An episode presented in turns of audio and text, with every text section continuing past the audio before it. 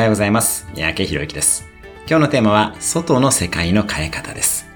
私たちは主に五感を使って情報をインプットします。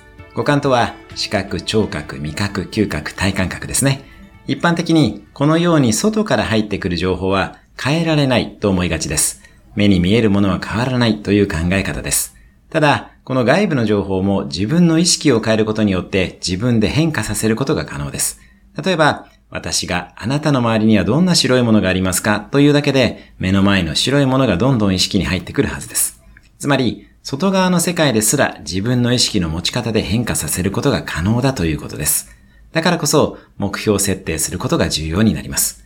目標を設定することにより、あなたが外側の世界を見るメガネが変わります。今まで見えなかったものが目に入ってくるようになるということです。